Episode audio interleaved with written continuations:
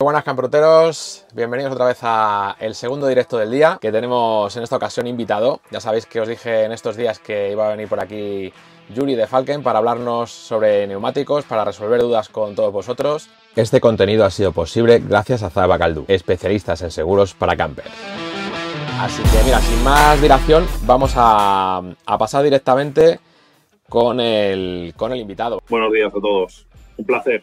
Eh, bueno, mi nombre soy Yuri Pérez, soy el eh, sales manager, el responsable de ventas de la marca de neumáticos Falken para Iberia, España, Portugal, Andorra. Y bueno, es un placer para nosotros, gracias a el ímpetu de Antonio hace aproximadamente un par de años, después de la pandemia, eh, que contactó con nosotros, pues empezamos este camino y la verdad es que estamos muy contentos, le damos un gran valor porque es una herramienta muy potente para poder llegar hasta los usuarios finales. Pues nada, la verdad es que para mí fue un, un placer, ¿no? El, el, sobre todo el, el, trato que me habéis dado siempre desde el inicio, desde que os planteé un poco lo, lo que quería hacer y la respuesta de, de la marca fue rápida y, muy, muy buena, ¿no? Siempre habéis estado ahí apoyando el proyecto desde el principio, así que para mí es genial poder contar con vosotros ahí, ¿no?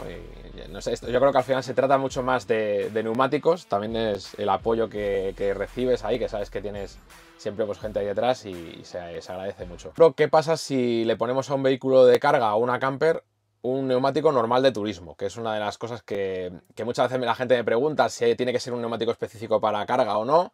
Entonces sí que es una cosa que me gustaría que nos, que nos aclarara. Eh, esta definición nosotros eh, trabajamos de un formato basado lo primero en la normativa y la legalidad, en el cual es eh, imprescindible que se siga lo que indica la ficha técnica del vehículo. Por ejemplo, en una medida 225-65-16, que es normal, creo que es en la Renault Traffic, eh, si la ficha técnica no tiene una C de carga, podríamos montar un neumático que, que, no sea de carga. Siempre que respetemos los índices de carga y códigos de velocidad que también se indican en la ficha técnica. En el momento que incorpora esta C de carga, ya solamente puedes montar un neumático que lleva este marcaje. Uh -huh. Luego hay que tener en cuenta varios, varias cuestiones y varios aspectos. Eh, uno de ellos es que, por norma general, una característica de los vehículos camper eh, o camperizados, como como puede ser el caso del tuyo, es que la carga es mucho más constante que en una furgoneta de transporte de mercancías, ¿no? Que puede pasar periodos en los que viaja vacía, periodos en los que viaja llena, periodos de media carga, pero normalmente vosotros soléis tener un, nivel de carga muy constante, ¿no? Por otro lado, eh, es cierto también que la velocidad a la que vosotros soléis desplazaros es más, por decirlo así, legal o más baja que muchos transportistas que bueno, pues, eh, viajan a, a, toda pastilla ¿no? con, con, los furgones. ¿no? Esto lo que nos indica es que ese neumático está más reforzado en su carcasa, en su estructura y soporta esos kilos extra. Yo siempre en un coche podré poner un índice de carga o de velocidad superior, pero nunca inferior. Hmm. El neumático de furgoneta siempre tiene que estar más reforzado porque las necesidades de las furgonetas son mayores en carga en tiempo rodando con sobrepeso y sí. también normalmente el neumático está más reforzado porque está más expuesto a bordillazos, a situaciones de eh, más agresivas que un neumático de turismo normalmente. Era porque está, era alguien que estaba buscando poner al terreno a su furgoneta, ¿vale? Y dice, ¿por qué solo ¿Sí? se hace en el terreno de todas las marcas, incluido Falken, con índice de carga 115-112 en la medida 225-75R16, que es la medida muy común en la camper y autocaravana? Eh, no las hacen con índice de carga mayor. En la ficha técnica eh, pone 116, 114. Y dice que no hay ni una sola marca que, que, haga eso. Y me dice, bueno, en este caso en concreto me preguntaba si yo eh, lo que hacía era quitar y poner los neumáticos para pasarle TV y demás. Que bueno, que en mi caso ya lo estábamos comentando, hemos homologado una medida diferente y hemos homologado los neumáticos en función a eso. Pero bueno. Aquí, bueno, entramos, entramos en, en dos situaciones. Una, eh, hay mucha gente que cree que el problema de, esto del cambio de medidas, eh, el único problema que existe es, cuando voy a pasar la ITV. Esto es un grave error. ¿eh? Por, una, por una cuestión. La ITV lo único que refleja es que el vehículo en ese momento, en particular, cumple con las especificaciones técnicas que debe tener. Tú sales de la ITV, cambias esos neumáticos por otros que no cumplen las especificaciones del fabricante y si, por ejemplo, tienes un accidente en el que te has salido en una curva por la razón X que sea, aunque no esté vinculada con la adherencia al suelo, los peritos van a ver que el neumático no es el del coche y vas a tener un problema severo. Pues esto ya ha ocurrido. Yo, nuestra recomendación es que la gente no juegue a esto. Pues bueno, eh, hay posibilidades de que te toque la ruleta rusa o no, pero si te toca vas a tener un problema significativo por algo que al final es tu seguridad, la seguridad de los demás en la carretera, tu confort. Y bueno, yo sinceramente creo que el, neumático está un poco denostado como producto de alta tecnología que es y que además es lo único que une al vehículo con la carretera, ¿no? Sí. De todas formas, otra, otra cuestión que yo creo que te la comenté el otro día, nosotros tenemos un responsable técnico aquí en Iberia y cualquier eh, consulta general, aunque no esté relacionada con nosotros, con, nuestra marca, eh, eh, a ti como embajador nuestro que eres, estamos a disposición de, de, tu público, de la gente que te sigue, para poder ayudarles en cualquier duda que tengan de este tipo. Tú nos la trasladas y nosotros lo que haremos será dar respuesta a esto. ¿no? En el caso de esta medida, no sé específicamente lo que hay, pero sí podemos aconsejarle, por ejemplo, de un cambio de medida que sin cambiar las llantas le pueda permitir tener esto que él quiere. ¿no? Seguramente en, su caso, si está pensando en meter un neumático all terrain, le vendría bien el, ampliar un poco también el, balón y entonces seguramente que ya sí que cumplirá con, con las medidas que tenéis en Falken y en otras muchas marcas. La, cuestión está en que sí o sí le va a tocar homologar los neumáticos, ese cambio de medida, eso está claro. Bueno, lo que sí es cierto es que aunque no, no necesites una homologación específica, ¿vale? Siempre que cumplas el 3% de variación en el tamaño eh, conjunto rueda, que se denomina, que es la llanta más el neumático, y cumplas con los índices de carga, con los códigos de velocidad adecuados, no necesitas homologar, pero nuestra recomendación, y si alguien nos lo requiere, estamos a servicio de nuestros clientes y podemos emitir estos certificados que siempre facilitan la vida. No es lo mismo ir a una ITV que te puedes encontrar, desgraciadamente, con cualquiera que ponga su criterio, a que tú lleves un documento del fabricante del neumático diciendo para este vehículo con matrícula tal, con este número de chasis, nosotros indicamos que este neumático con estas presiones y este modelo es el adecuado. Eh, me pregunta por aquí Ale Málaga que si hay algún, o sea, si Falken tiene algún neumático cuatro estaciones para autocaravana. Y aquí entramos también en el tema de los neumáticos especiales para autocaravanas. Bueno, nosotros tenemos eh, un neumático eh, todo tiempo de furgoneta que se llama Van 11 eh, y este neumático no es un neumático específico de autocaravanas. No lleva este marcaje eh, conocido ¿no? de autocaravanas. Eh, ¿Qué ocurre con este marcaje de autocaravanas?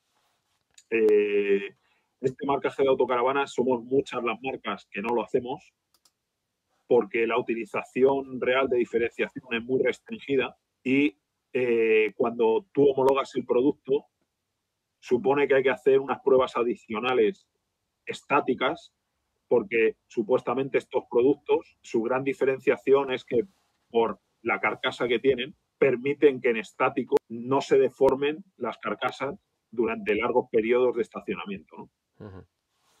Esto podríamos decir que es la ventaja fundamental que tiene el neumático de furgoneta, eh, perdón, el neumático de, específico de autocaravana.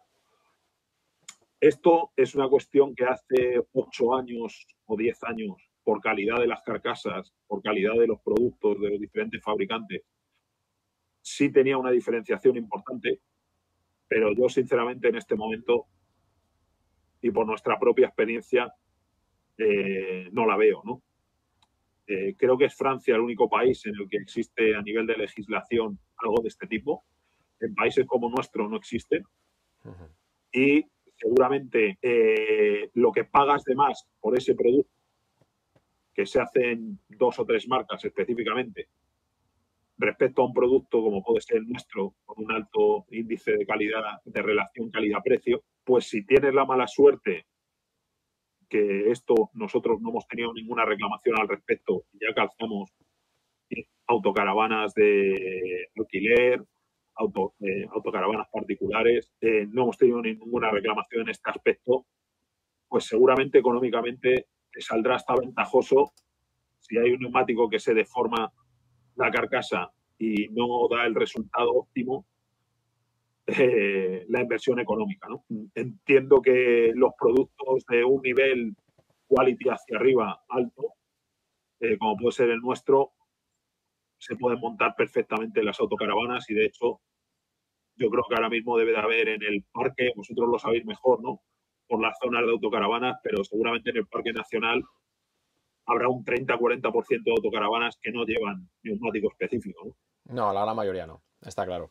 Me preguntaban también por aquí si se pueden mezclar ruedas de invierno con los de verano o veranos y, all seasons. Que, a ver, yo entiendo que lo ideal sería llevar las cuatro ruedas iguales, pero en caso de que, de que los tengas que mezclar, ¿se puede? Y si se puede, ¿qué tipo de recomendación nos harías? Bueno, lo, primero que hay que decir es que no se debe. vale. No se debe por una razón clara de que el comportamiento de un neumático de verano respecto a un todo tiempo, por ejemplo, eh, cambia. Hay varias cosas que están detrás de la categoría que tiene cada producto, ¿no? Una de ellas es el diseño que tiene físico para evacuar agua, para comportarse con el laminado sobre la nieve, pero también está vinculado con los compuestos que lleva el neumático por las temperaturas de trabajo. Entonces, un neumático de invierno está pensado para trabajar óptimamente aproximadamente entre los 5 grados, 7 grados de temperatura hasta los menos 18, 16 más o menos. Un neumático todo tiempo este rango se abre aproximadamente entre los 20 grados de temperatura hasta los menos 10 y un neumático de verano, pues esta temperatura va desde los 30 a 35 hasta el rango de los 5 grados, más o menos.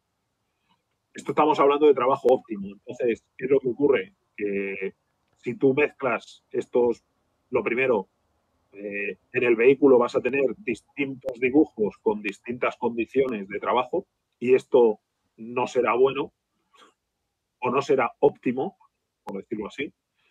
Y lo segundo, que en una situación de emergencia el comportamiento del vehículo no va a ser el óptimo, ¿no?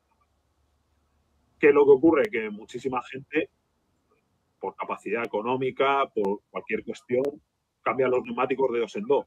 Entonces, yo mi recomendación es intentar, si esto tienen que hacerlo, lo primero, no tomar esa decisión de tránsito en las situaciones más extremas.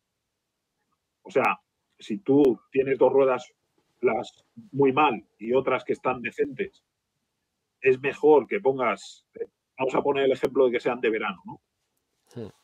Pues si estás pensando en pasar a un all season, pues es mejor que cojas a primeros de septiembre o, en agosto, a finales de agosto, pongas esos all season y hagas un pequeño esfuerzo cuando ya se ponga el tiempo mal para poner los otros dos, a que esperes a poner los dos neumáticos a que la condición sea muy extrema, pases el invierno en esa condición y luego en primavera pongas otros dos de todo tiempo.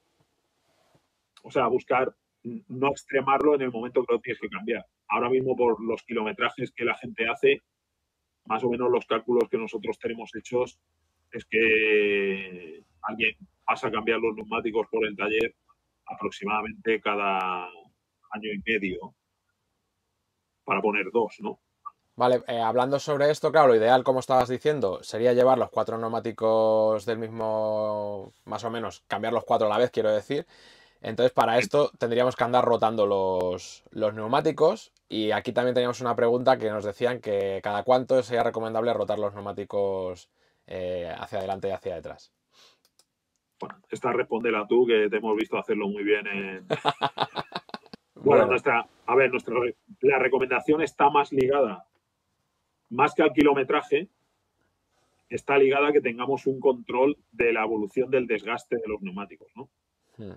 Eh, tengamos en cuenta que no es lo mismo un neumático de turismo deportivo en un coche con potencia que un utilitario de ciudad, que un 4x4 ligero o que una autocaravana. ¿no? Entonces, eh, hablar de kilometrajes, para mí en este caso es, yo creo que lo que debemos de estar es atentos a que el neumático, pues por ejemplo, si tenemos un vehículo con tracción delantera y vemos que el desgaste está yendo más o menos hasta un 40%, un 60% de su vida útil, este sería el momento de cambiarlo con los traseros. ¿Para qué? Para tener un desgaste equilibrado en los dos ejes, ¿no? Y tampoco cambiar el neumático trasero en una situación muy complicada, En el caso de un vehículo como el tuyo, los vehículos de tracción total o la electrónica actual son bastante delicados. Y lo primero, la recomendación clara, nuestra recomendación clara como fabricantes en cualquier vehículo de tracción 4x4 cambiar las cuatro ruedas a la vez. Eh, si la medida lo permite, porque lleva la misma adelante y atrás, sí se puede hacer este tema de, cambiarlo, pero con un nivel de equilibrio bastante alto. Hay determinadas marcas de vehículos que son muy sensibles a esto y que puedes tener problemas severos con los diferenciales y con las cajas de cambio. Yo, en mi caso lo que, lo que hice fue que me fui fijando en, en, el desgaste del neumático y cuando vi que empezaba a estar ya sensiblemente más gastada la delantera que la trasera, pues fue cuando hicimos la rotación. La verdad es que creo que andaba sobre los 30.000 kilómetros, me suena que andaba ya cuando, cuando hicimos esta rotación aquí entramos en un, en un, tema un poco más eh, largo seguro, pero bueno, eh, abuso un poquito de ti un poquito más y, a ver si nos puedes eh, aclarar un poco sobre esto. El otro día estuvimos viendo que venían en la nueva Euro 7, empezaban ya a hablar del tema de los neumáticos, de, o sea, lo que es la contaminación que generan los neumáticos y de la contaminación que generan los, los lo que son los, frenos, ¿no? ¿Qué, cambios vamos a ver a nivel de esta, con esta nueva normativa? Eh, porque claro, ahí me surge la duda de si esto solamente se va a aplicar a vehículos nuevos o, cuando cambiamos los neumáticos, estos neumáticos tienen que ser especiales para que contaminen menos o, bueno, a nivel de vosotros como fabricante de neumáticos, ¿qué nos podéis contar? Bueno, este es un tema que hemos estado tratando, además, precisamente lo hemos estado tratando ayer en, nuestra reunión de, europea. Eh, hay muchos cambios a la vista ¿no? en este aspecto. Eh, afortunadamente te lo pasaré para que lo puedas compartir en el en, tu, en tu canal eh, o en, Instagram o donde, donde veas correcto. Eh, nosotros hace poco se han hecho algunos test respecto a cuáles son los neumáticos que generan más residuo cuando ruedan o menos, ¿no? O sea, esto al final lo que quiere decir es cuánta goma se pone al suelo y de qué calidad cuando el neumático está rodando y afortunadamente para nosotros pues eh, estamos en muy buena posición. Tecnológicamente somos una, una de las marcas más avanzadas del mundo y lo que viene, eh, lo que, esto afecta más al fabricante del neumático que al usuario desde el punto de vista de que la normativa se nos impone a los fabricantes y el etiquetado del neumático deberá de reflejar estos niveles y además de eso, si no cumples unos niveles mínimos, puede haber productos que existan ahora que no los vayan a cumplir, entonces automáticamente no podrás homologar para Europa el neumático. Nosotros hemos, bueno, una de las cosas que se estaba hablando es que incluso de uno de los planteamientos que hay a, a 2030 es la entrada en el mercado de los neumáticos inteligentes, ¿no? al final el neumático lleva un chip eh, o lleva un marcador y, por ejemplo, eh, un vehículo que tú saques de la casa con un neumático original, el coche va a reconocer si el neumático que tú le pones luego es original o no y te puede estar marcando un fallo constantemente. Incluso el fabricante puede determinar que el coche no arranque como sistema de seguridad si no detecta este, neumático homologado. Entonces hay muchos cambios a la vista con todo esto. Igual que la realidad es que no sabemos hacia dónde va a ir toda la situación global. Eh, me preguntaba aquí Camper Living en el chat que, mm, que, le gustaría saber por qué se genera el diente de sierra en el dibujo cuando se van desgastando y que cómo lo podemos evitar. Bueno, el diente de sierra es un tipo de desgaste que tiene varias vinculaciones. Una de ellas suele ser clara con la presión del neumático. Un neumático que trabaja una presión que no es la adecuada normalmente tiende a deformarse, tanto por exceso como por defecto. Eh, luego el segundo suele estar eh, vinculado con la suspensión del vehículo. normalmente el diente de sierra está, está vinculado con cuestiones que pueden estar relacionadas con la suspensión y con las presiones. las alineaciones ya hacen una deformación diferente, pues normalmente suelen influir en, los hombros, ¿no? en el apoyo, en un desgaste lateral de la banda. Eh, para terminar, tengo cuatro recomendaciones que lo suyo sea que las contestes rápidas. Eh, de personas que tienen un neumático y tal y preguntan sobre qué les recomendarías eh, poner, ¿vale? Entonces, en este caso sería una Rifter que dice que tiene 215, 60, 17, 100H y que, bueno, lleva unos Goodyear Efficient Grip en carretera bien, pero que a la mínima que toca tierra, arena, no valen un pimiento. Además que ha notado que se han gastado mucho, que con 27.000 kilómetros prácticamente no tiene perfil eh, derecho. Eh, de las rotondas y demás, que le gustaría poner algo un poco más robusto sin penalizar demasiado el consumo. ¿Qué le recomendarías? Nosotros este neumático lo fabricamos en la, en la T3, como la que llevas tú, en 100H. Lo hacemos también con marcaje C de carga de furgoneta en la Van 11, que es el All Season. Y para mí estas dos serían las recomendaciones adecuadas para... Bueno, pues vamos a pasar al, siguiente, ¿vale? Dice, tengo una Fiat Ducato 215, 70, 15 y el marcador cuando paso de 90 se desfasa y según el GPS va a menos de lo que marca el velocímetro. Quiero poner unos neumáticos que valgan para carretera y para todas las estaciones. Que, bueno, que, ¿qué le aconseja? Eh, aquí nosotros, eh, yo le recomendaría, estando enfocado hacia el camper, el Van 11, el todo tiempo que tenemos de furgoneta, ¿vale? Y lo que si quiere lo que puede hacer es este tema que él comenta, no sé si este neumático es el original que traía la furgoneta, eh, porque este tema de que cuente menos el cuenta kilómetros sí puede estar relacionado con que hay un cambio de, dimensión respecto al neumático original, ¿no? Sí, eh, yo sí conozco algún caso eh, de, en las Ducatos eh, sí que conozco algunos que, les pasa esto, que les marca, les marca mal el, GPS, o sea, el GPS, el, marcador. Es curioso. Pues nada, pues ha sido un placer tenerte por aquí, Yuri. Eh, espero que, bueno, si surgen más dudas, si la gente quiere más cosillas y eso, pues te podemos traer otro día por aquí también. Y estamos a. Para, mí es un placer estar en, tu casa, aunque hoy no sea físicamente. ¿eh? Pero, pero bueno, para nosotros esto tiene mucho valor, hacerlo contigo tiene mucho valor y estamos al servicio de, los usuarios. ¿Eh? De los, pues los usuarios al final siempre pueden sacar conclusiones de, lo que nosotros decimos y pueden querer ser nuestros clientes. Muy bien, pues muchísimas gracias, Yuri. Eh, nada, nos vemos pronto. Un saludo a todos, muchas gracias. Bueno chicos, pues este es un poco el, resumen de, las cosillas que teníamos aquí con, él. Espero que os haya resultado interesante.